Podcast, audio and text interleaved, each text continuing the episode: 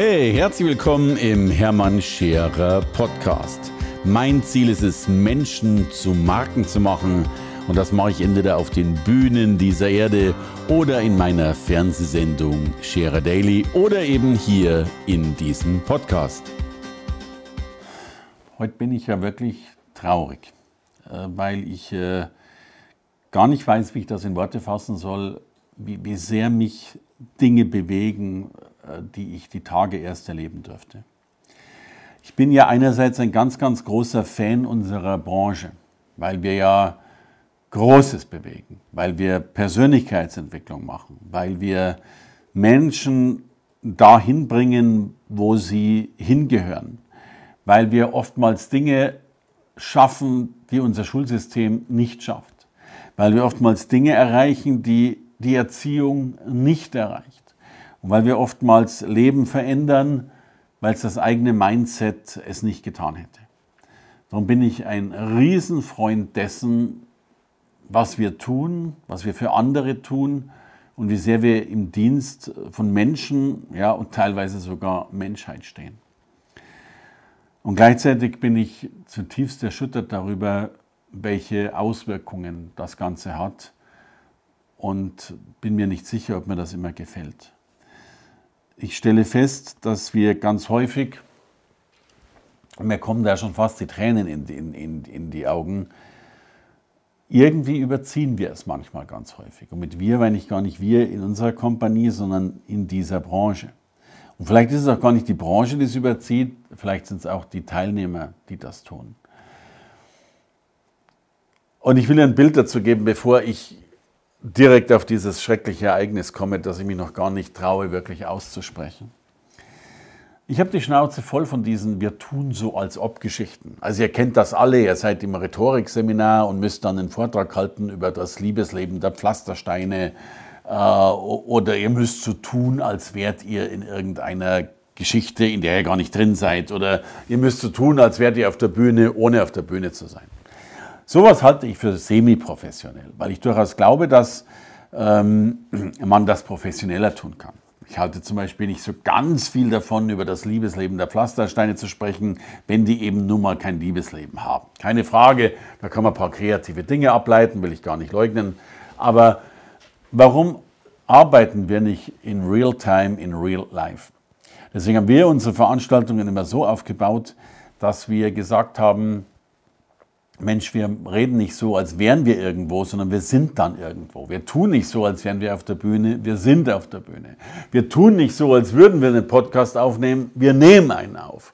Wir tun nicht so, als wären wir Interviewpartner, wir machen ein echtes Interview.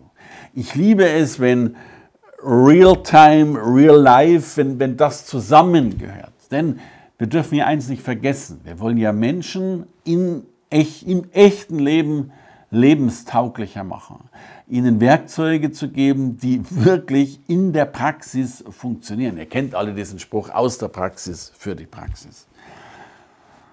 Und jetzt komme ich zu einem Punkt, wo ich manchmal merke, dass das ausufert.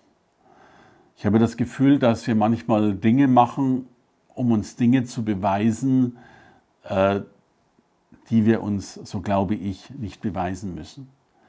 Oder wenn wir sie uns beweisen müssen, dass wir dann wirklich ein Problem haben, das wir eigentlich lösen sollten. Und so ist die Tage, das ist noch gar nicht lang her, darum merkt ihr, ich bin da immer noch sehr, wirklich sehr mitgenommen. Ich habe mir sogar Screenshots davon gemacht, weil es mich so sehr berührt hat. Ich hatte eine Teilnehmerin bei uns in, in, in einer Gruppe drin und äh, da, was wir machen, ist das, was wir gut machen. Wir wollen Menschen helfen im Business, einfach das nächste Level, das übernächste Level, einfach dahin zu kommen, wo sie hinwollen. Geschäftstauglichkeit, Geschäftserfolge zu generieren. Und ich schätze diese Frau sehr, weil sie in meinen Augen äh, ein gutes Herz in sich hat und, und äh, da tatsächlich helfen will. Und jetzt habe ich dann in einer Story entdeckt, dass äh, diese Frau in einer anderen Veranstaltung drin war. Und man muss dazu sagen, es ist eine sehr, sehr attraktive Frau mit, mit schönen langen Haaren. Und aus einer Übung heraus, ich war ja nicht dabei, das muss man fairerweise auch dazu sagen. Also ich gestehe, ich beginne jetzt mit Annahmen zu arbeiten und ich gestehe auch, dass ich jetzt ein bisschen werte. Und ich weiß, man soll nie werten, darum bitte seht mir das nach, wenn ich hier falsche Bewertungen treffe, aber ich habe halt auch nur gesehen, was ich gesehen habe und stelle mir die Frage, ob ich das sehen wollte. Und kurzum, es gab wohl irgendeine Übung, in der es wohl darum ging, über sich selbst hinauszuwachsen oder was auch immer. Ich kenne das Übungsziel nicht. Aber diese Frau hat sich dann all ihre wunderschönen langen Haare bis zu einer Glatze abrasiert. Und mich hat das schockiert. Weil ich habe im ersten Moment natürlich gedacht, was ist mit der los? Hat die Chemotherapie, hat die Krebs, äh, was passiert da eigentlich? Und, und war, war erstmal ganz anteilsnahmig erschüttert, ist die Frau krank. Was sich jetzt aber herausgestellt hat, ist, dass es keine medizinische Indikation gibt, sondern sie hat sich halt die Haare abrasiert.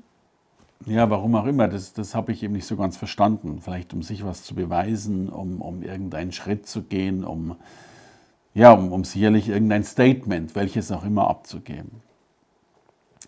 Und natürlich will ich jedem Menschen die Freiheit lassen, sich die Haare abzurasieren oder eben auch nicht abzurasieren, äh, wenn man eben glaubt, dass man das machen will. Genauso wie meine Haare immer ein bisschen länger sind, als sie vielleicht sein sollten, gönne ich natürlich jedem die Freiheit. Aber ich stelle mir schon auch die Frage, warum wir so viele Dinge eigentlich machen, die für mich augenscheinlich gar nicht so spannend sind. Denn ich will ja eigentlich, und das war dann der Kommentar, den ich dazu geschrieben habe, ich habe sinngemäß dazu geschrieben, erst wenn wir aufhören, uns selbst was zu beweisen und beginnen, anderen zu helfen oder anderen zu dienen, dann kann Großes entstehen. Und ich glaube, dass es viel entscheidender ist, dass wir aufhören, immer wieder glauben zu müssen, dass wir uns noch was beweisen müssen dass wir uns noch auf ein Level bringen müssen, dass wir für uns noch etwas erbringen dürfen, erbringen sollen, erbringen müssen. Ich glaube, ab einem gewissen Alter, ab einem gewissen Reifegrad, und der war da in meinen Augen gegeben, und ich finde, das sollte relativ früh einsetzen, geht es doch gar nicht mehr so sehr um uns. Es geht doch gar nicht so sehr darum, was wir alles uns noch erzählen müssen, welches Narrativ wir glauben oder glauben, glauben zu müssen, um Dinge in unserem Leben, in unserem Mindset voranzubringen. Ich halte das manchmal für eine hohe Energie, die aufgebracht wird. Und mir persönlich wäre es viel, viel lieber, wenn wir aufhören, uns selbst was zu beweisen und anfangen, anderen Menschen zu helfen. Anderen Menschen zu helfen, das zu erreichen, was sie eigentlich brauchen, die Mission, die wir vielleicht wirklich im Herzen tragen, ähm, rauszubringen. Und ich habe manchmal Sorge, dass das Ganze, was wir dann tun, zum Selbstzweck wird. Und wir vor lauter Agilität, uns endlich selbst einmal etwas zu beweisen, äh, vergessen, wofür wir wirklich angetreten sind. Und vielleicht sogar vergessen, was, was es wirklich bringt,